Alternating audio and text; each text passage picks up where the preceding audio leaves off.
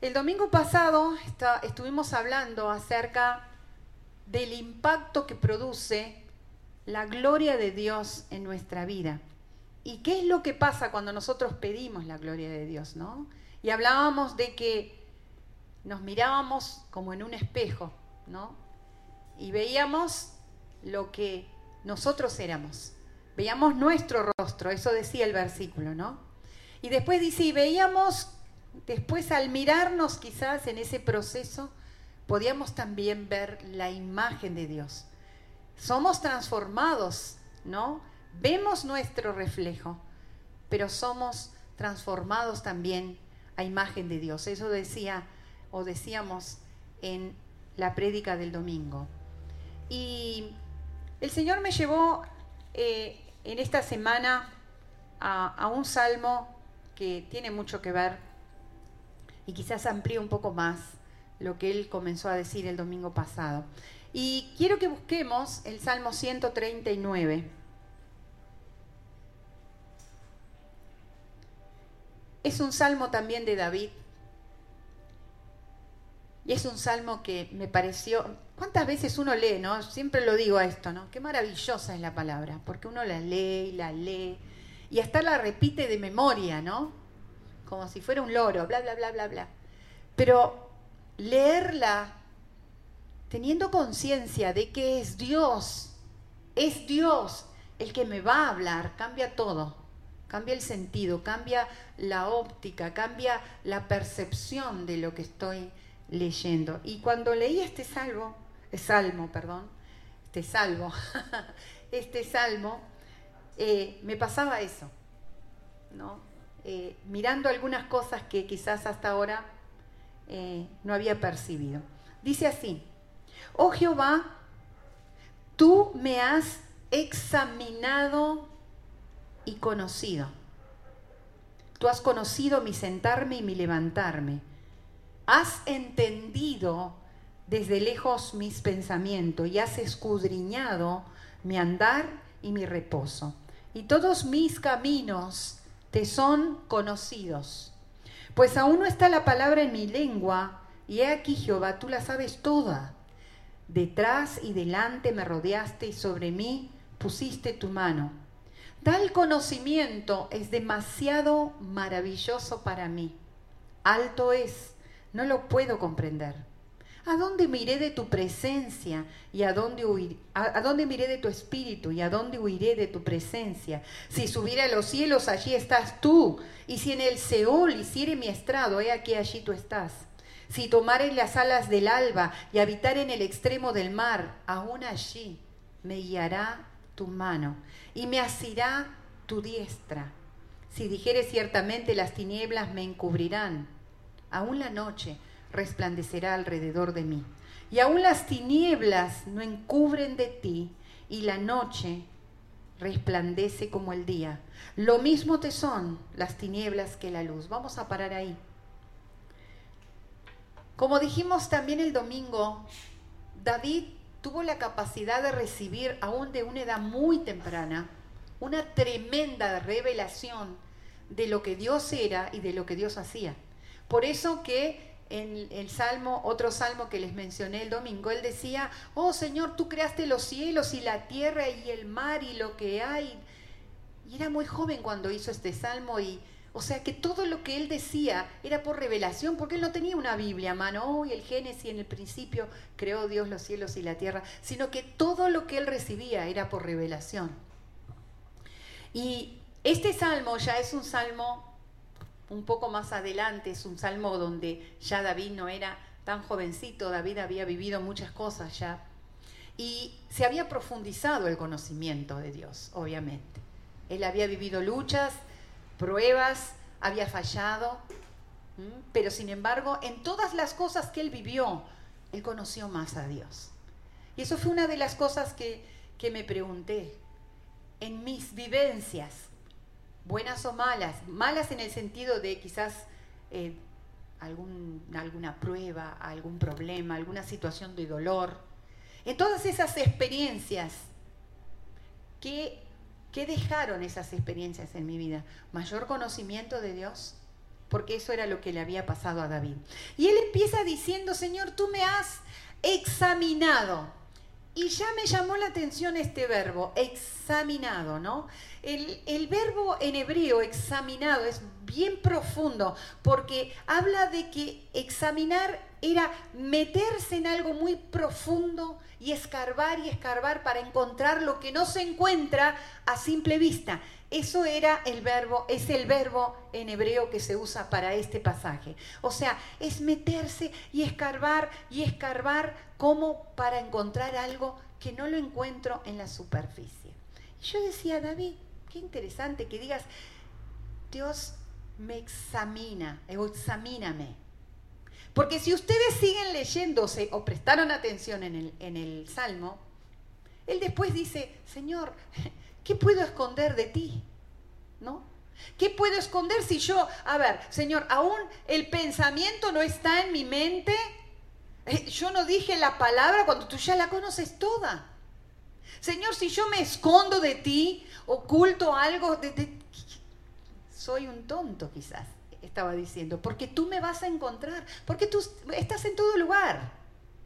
Entonces, me puse a pensar, ¿por qué David teniendo el conocimiento que tenía de Dios, sabiendo, porque después lo dijo, que Dios lo conocía muy bien, que Dios sabía muy bien lo que había en su mente, en su corazón, y no necesitaba de que él hablara o quisiera algo para conocerlo. ¿Por qué Dios, perdón, por qué David le pide a Dios que lo examine?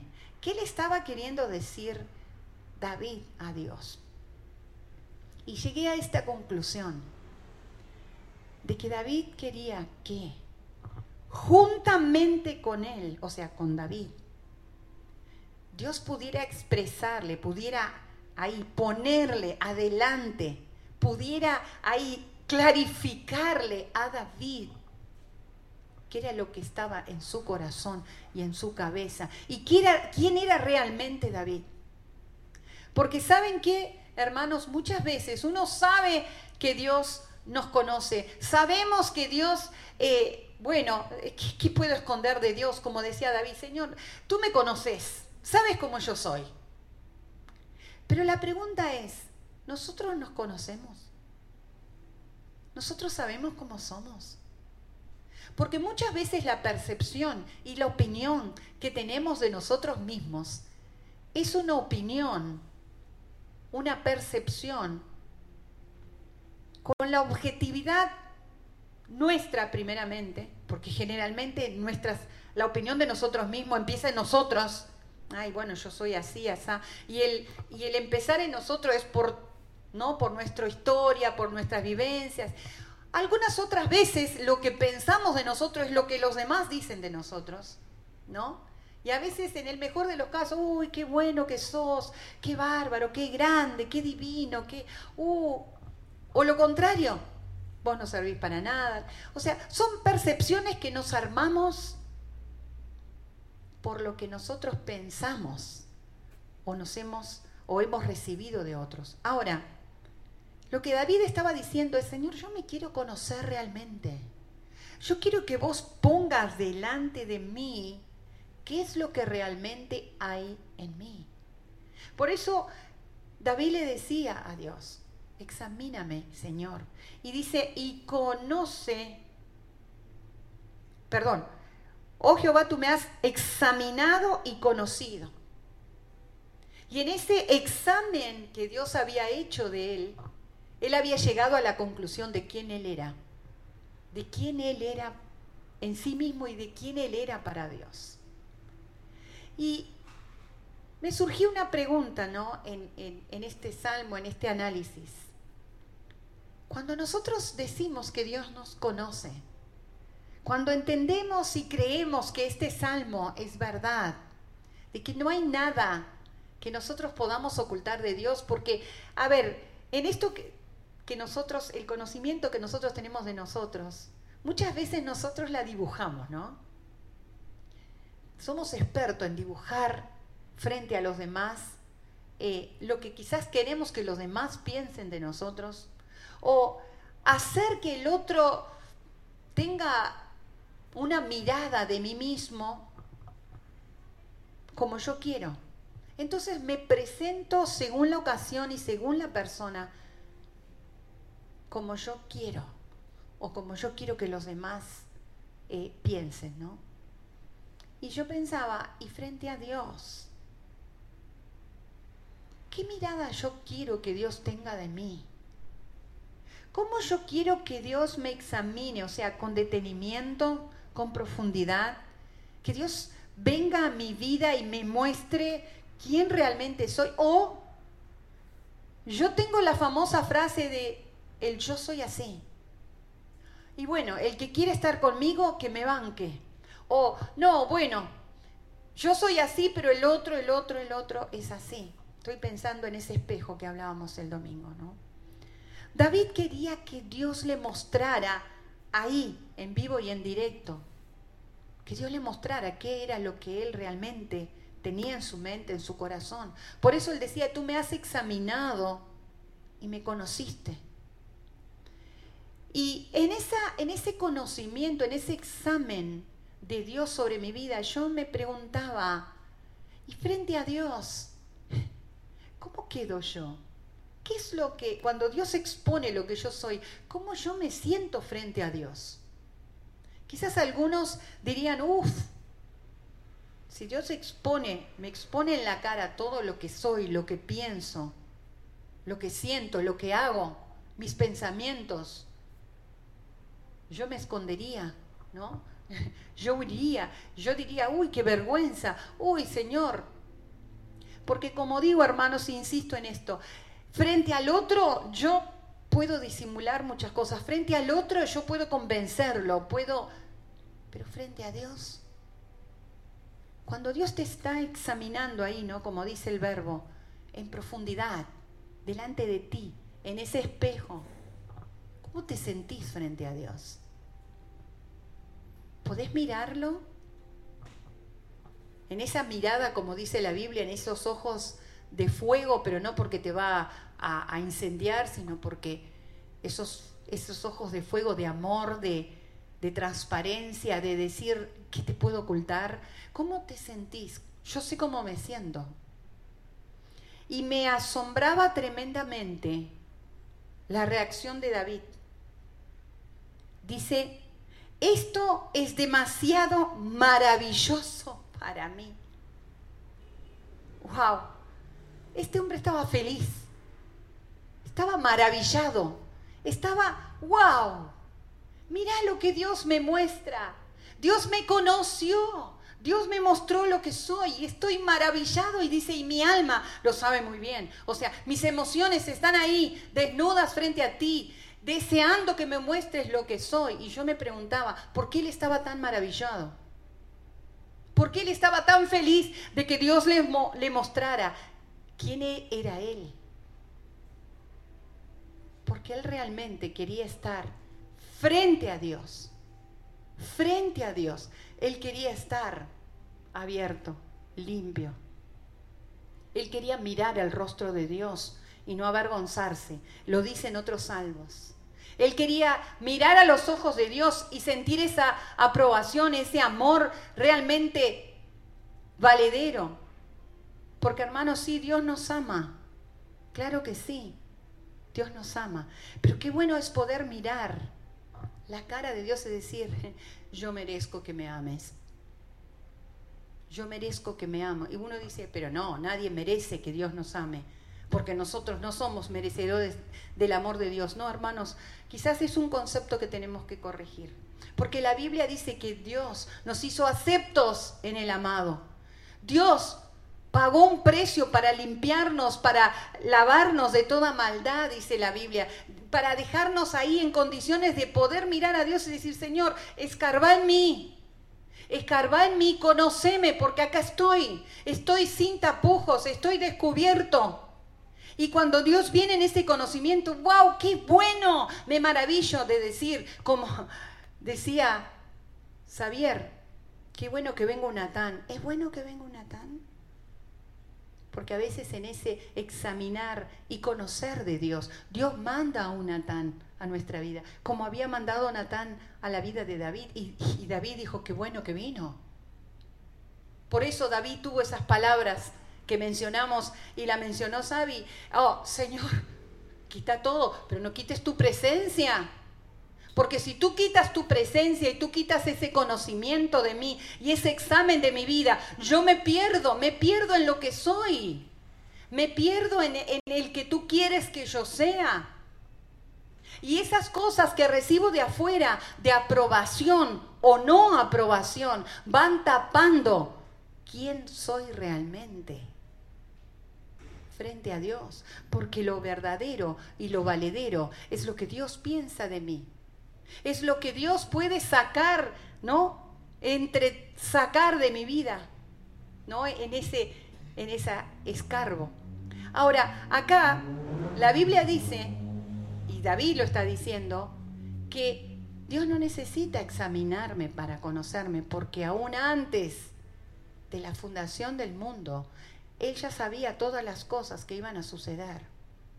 Y algunos dicen, bueno, entonces estamos condicionados porque si Dios ya sabía todo lo que iba a pasar, entonces mi vida está condicionada. No, ¿sabes qué es lo, el conocimiento que Dios tenía de tu vida y de mi vida?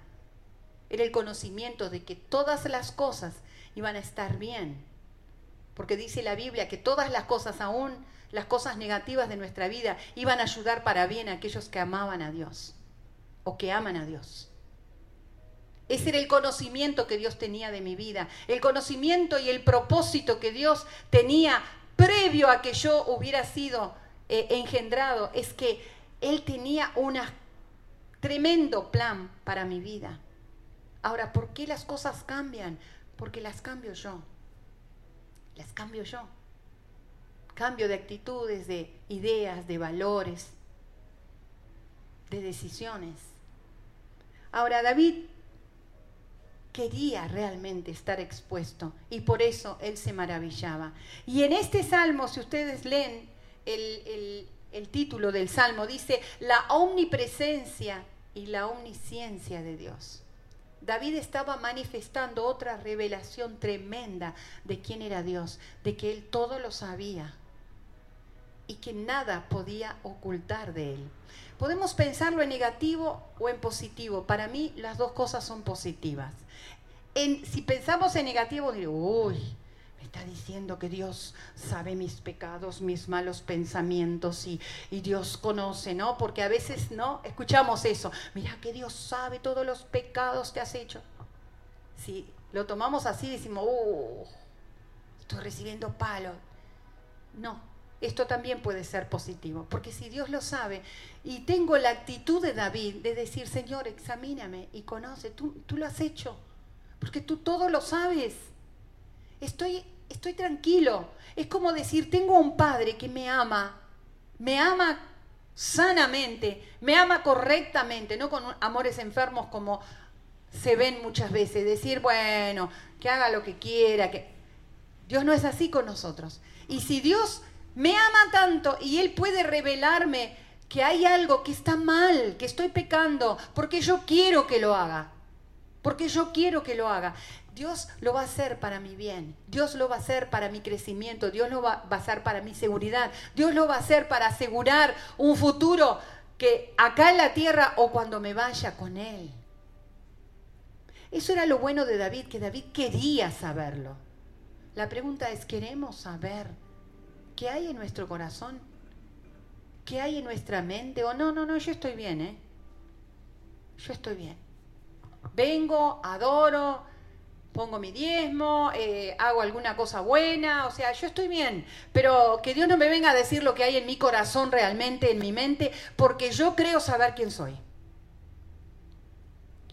Si bien la Biblia dice que nadie más que el espíritu del hombre sabe lo que hay en el hombre, pero hermanos, hay un, hay un proceso que yo le digo el, tapujo, no sé cómo llamarle, no he encontrado una palabra correcta, que yo sé lo que hay en mí, pero eso yo lo voy tapando. Quizás alguna cosa que no está bien, y la voy tapando, la voy postergando, voy zafando, ¿no? Y bueno, eh, y lo pude acomodar, y bueno, y nadie se dio cuenta, y bueno, y sigo, y bueno, y sí, porque yo lo sé, pero no lo resuelvo.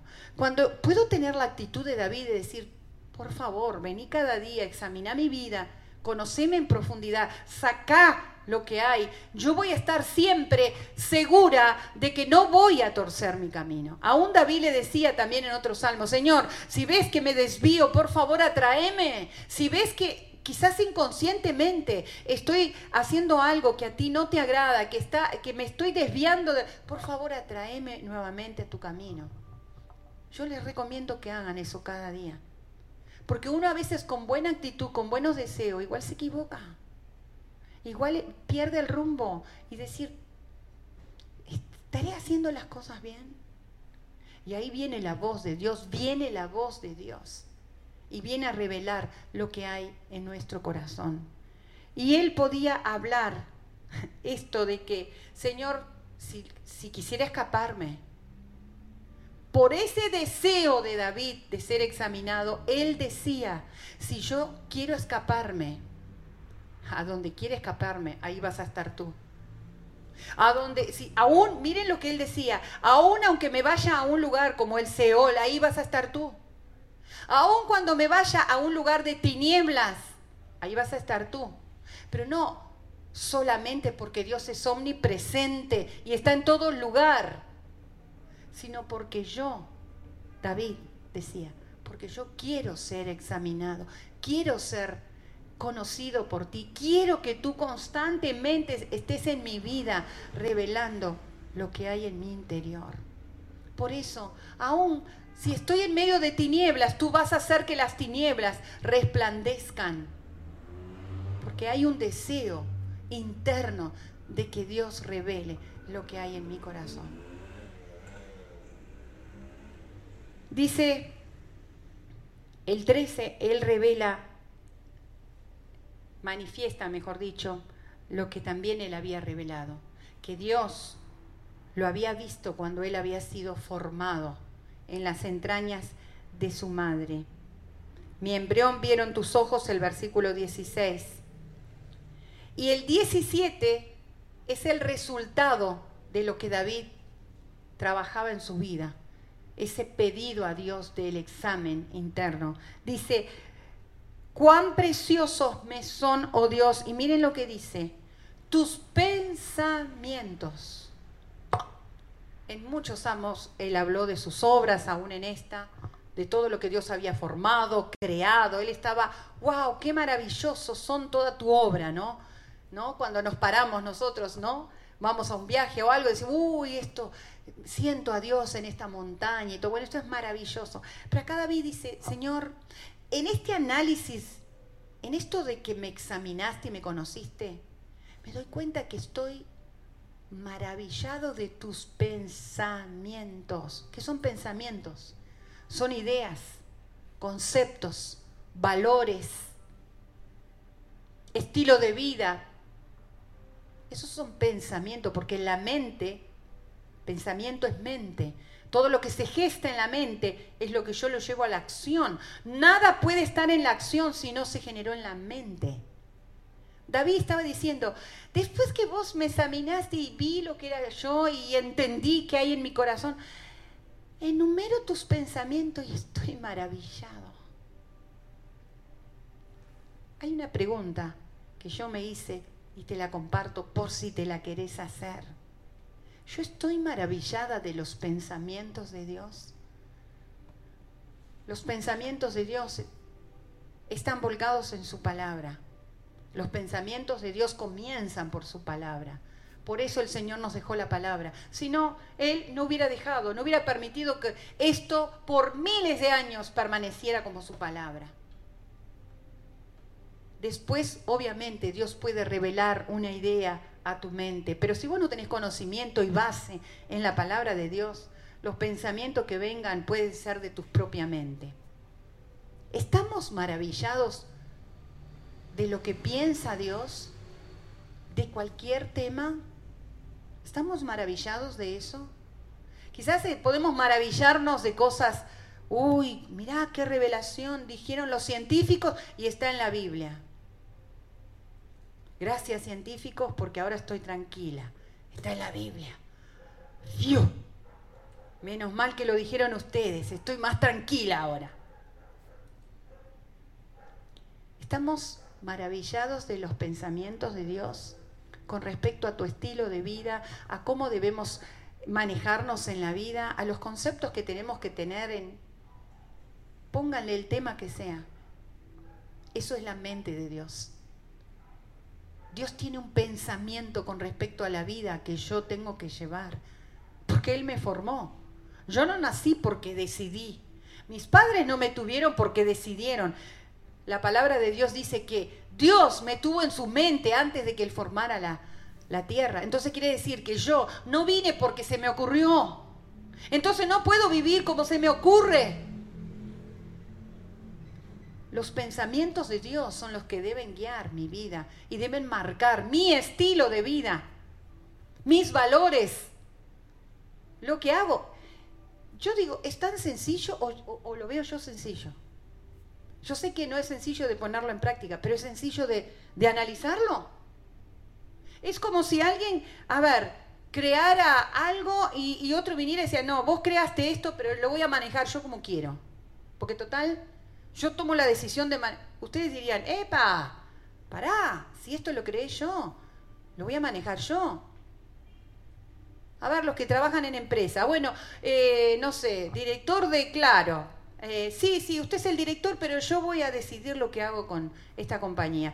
¿Qué tal? Eh, Dios lo bendiga. en el mejor de los casos. O allá está la puerta. ¿Mm? Entonces, Dios nos creó Dios tuvo una mente, tuvo un pensamiento para mi vida. ¿Cómo yo puedo tener otro pensamiento para mi vida? Y David, en ese examen, había llegado a la conclusión de cuán preciosos me son tus pensamientos, tus ideas, yo puse tus ideas, tu mente, tus planes, tus propósitos. Eso estaba diciendo David. Cuán grande es la suma de ellos. Dios tiene muchos pensamientos con respecto a tu vida. Muchos. No es que Dios te formó y te mandó a la tierra y dice, bueno, fíjate cómo, cómo te arreglás. No, dice, y yo los enumero. O sea, David se tomó el tiempo para empezar a decir, Dios piensa esto y esto y esto de mí y esto y otro y lo otro. Y llegó a enumerarlos todo y dijo, wow, la suma de tus pensamientos sobre mí, que todos eran buenos, es muy grande. Dice, y si los enumero, se multiplican. Qué hermoso esto. O sea, si empiezo a notar los pensamientos que Dios tiene, hey, hermano, hola, si empiezo a enumerar los pensamientos buenos que Dios tiene con respecto a mí, dice, se multiplican. Era como que escribo y se multiplican y sigo escribiendo y se multiplican. Dios tiene tantos pensamientos buenos, buenos con respecto a tu vida y a mi vida. Ahora, Él llegó a esta conclusión sabiendo que Dios lo había examinado y conocido. dice, se multiplican más que la arena. ¡Wow! Muchas veces pensamos en nuestra vida que Dios está ajeno a nosotros, está ajeno a nuestras necesidades, está ajeno a nuestros problemas, está ajeno a lo que me pasa, está ajeno a, a que, che, ¿cuántas veces le pedí y no me responde? Dios jamás va a estar ajeno a nuestra necesidad, porque Dios tiene muchísimos, muchísimos pensamientos sobre tu vida, ideas, proyectos, planes maravillosos. Dice, de cierto, oh Dios, harás morir al impío. Apártense de mí, hombres sanguinarios, porque blasfemias dicen ellos contra ti tus enemigos toman en vano tu nombre. Y miren el 21, ¿no odio, oh Jehová, los que te aborrecen? Y me enardezco contra tus enemigos. los aborrezco por completo. Es muy fácil aborrecer a alguien que no piensa como yo. Ojo. ¿No? Ay, nos ponemos en un estado de aire, enojo, porque el otro no piensa como pienso yo y no está de acuerdo conmigo, entonces, wow, a veces hasta por cosas triviales de la vida. ¡eh! ¿Cómo nos ponemos cuando alguien, no solamente en esas situaciones, ¿no? Donde nos sale el evangélico y decimos, yo soy evangélico y creo en Dios, y eso está fantástico. Pero cuando el otro vive una vida que no está de acuerdo a los pensamientos de Dios, cuando el otro lleva una vida que yo sé, che, no está de acuerdo a, la, a los planes, a los pensamientos, a las ideas, a los propósitos de Dios, no. ¿Cómo reacciono yo? me enardezco también, de la misma manera que me enardezco y me, me, enojo con aquel que no piensa igual que yo, que no hace lo que yo quiero, que no se maneja como yo quiero que se maneje. David decía, yo aborrezco a los que piensan o se levantan contra tu pensamiento, tus ideas, tus valores, tus propósitos. Escuchaba a alguien que decía, ¿a cuántos arrastramos al cielo nosotros? Con nuestras palabras, con lo que decimos, con los que nos jugamos, a corregir, a marcar diferencia. ¿Cuántos arrastramos al cielo y cuántos arrastramos al infierno? Por, por pactar con ellos, por, por, che, ¿no? Estamos como, somos amigos, ¿no? Yo te banco, y bueno, sé que esto está mal, pero yo igual, como decimos ahora, ¿no? Acá en Argentina, te banco. ¿A cuántos arrastramos al infierno? David dijo, yo aborrezco a los que tienen un pensamiento diferente. Algunos dirán, bueno, entonces David arrastraste a esa gente al infierno. No, porque David dejaba bien claro lo que pensaba Dios David marcaba la diferencia de decir, che, esto no está bien. A veces con nuestros pensamientos humanos decimos, oh, no, bueno, pero si lo trato así, no va a querer saber nada. Va a decir que los evangélicos son duros. Bueno, de eso se encarga el Espíritu Santo. Nosotros tenemos que decir, che, esto no, no va conmigo. Dios no, es algo que está totalmente contrario a lo que Dios piensa. Amén. Dice, los aborrezco por completo, los tengo por enemigos. 23 termina diciendo, examíname. Primero dijo que ya lo había examinado, termina diciendo, examíname, oh Dios, y conoce mi corazón Pruébame, pruébame y conoce mis pensamientos y ve si hay en mí camino de perversidad, acá lo vuelve a decir, y guíame en el camino eterno. Hay una versión que yo encontré que me gustó tanto y la quería leer. Dice, Señor, tú me sondeas y me conoces. Tú sabes si me siento o me levanto, si digo la verdad o miento. De lejos percibes lo que pienso, te das cuenta si camino o si descanso. Y todos mis pasos te son familiares. Antes que la palabra esté en mi lengua, tú, Señor, la conoces plenamente. Me rodeas por detrás y por delante y tienes puesta tu mano sobre mí esa mano de Dios sobre nosotros no es como una mano aplastándonos, no dejándonos ser, no me deja Dios hacer mi vida. No, porque a veces pensamos que la mano está así, pero la mano puede estar rodeándonos, abrazándonos, sosteniéndonos. Tu mano está sobre mí. Una ciencia tan admirable me sobrepasa. Es tan alta que no puedo alcanzarla. ¿Dónde podré huir de tu espíritu? ¿A dónde puedo esconderme de tu presencia. Si tomara las alas de la aurora y fuera a habitar en los confines del mar, también allí me levantaría tu mano y me sostendría tu diestra. Y si yo dijera, me van a cubrir las tinieblas y que la luz, tú harás que la luz sea como la noche a mi alrededor. Las tinieblas no serían oscuras para ti y la noche sería más clara que el día. Tú creaste mis entrañas, me plasmaste en el seno de mi madre. Por eso te doy gracias, porque fui formado de manera tan admirable. Qué grande y maravillosa es tu obra. Tú conociste hasta el fondo mi alma y nada de mi ser te oculta, te es oculto. Y yo fui, aunque yo fui formado en lo secreto, cuando era tejido en lo profundo de la tierra, tus ojos ya veían mis acciones. Miren esto que me, me encantó.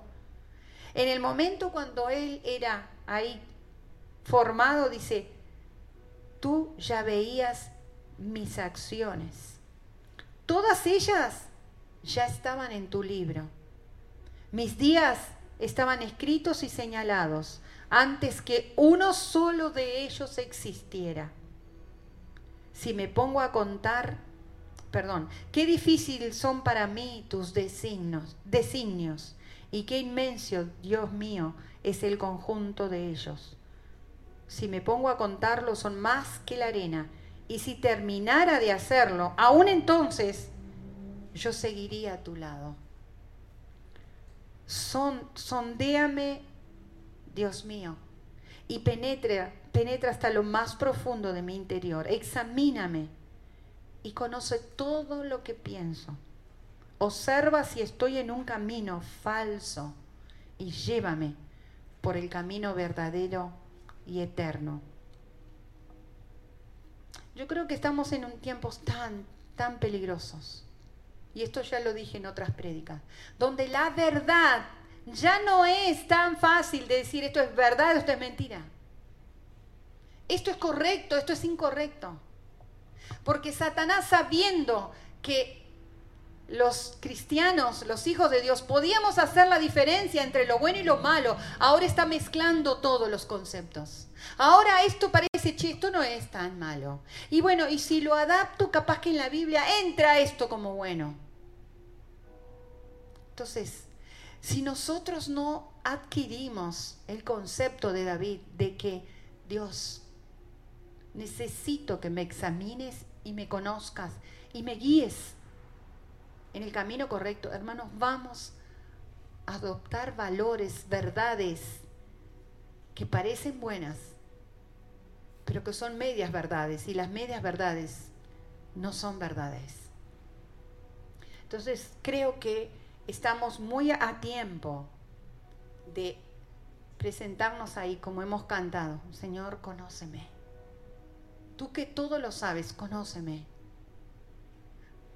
y puedo estar maravillado de que Dios me muestre lo que soy. Y puedo decir, ay, qué bueno, me mostraste que, mm, que está todo bien y estoy contento, o esto está bien, pero esto no está tan bien.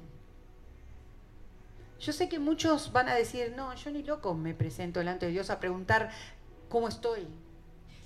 Si no lo dicen así, lo piensan, porque yo sé que me va a decir que algo no está bien y quizás no quiero cambiar. Quizás quiero seguir así. Pero siempre yo digo, una palabra que viene de Dios viene a tiempo. Viene a tiempo. Viene a tiempo para que podamos decir, y justo viene a tiempo en este día, Señor, no permitas que nos desviemos. No permitas que adoptemos cosas que no están correctas. No permitas que sigamos pensando que está todo bien en nuestra vida cuando realmente no lo está. Cuando realmente hay cosas que tenemos que cambiarlas ya. Estamos ahí a los albores, se dice, de un final de ciclo. Un año, un año difícil. Y estamos ya para empezar un año nuevo. ¿Qué vamos a hacer delante de Dios? ¿Cómo nos vamos a presentar? ¿Qué vamos a pedir para este nuevo año? Ponete de pie.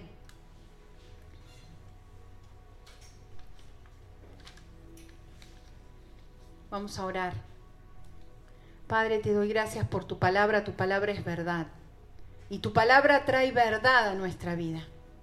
Después no vamos a poder decir delante de ti, uy, yo esto no lo sabía, uy, esto nadie me lo dijo, uy, nadie me corrigió, yo pensé, no, esto no lo vamos a poder decir, porque tú nos estás diciendo que es tiempo de examinarnos, de corregirnos, es tiempo de cambiar.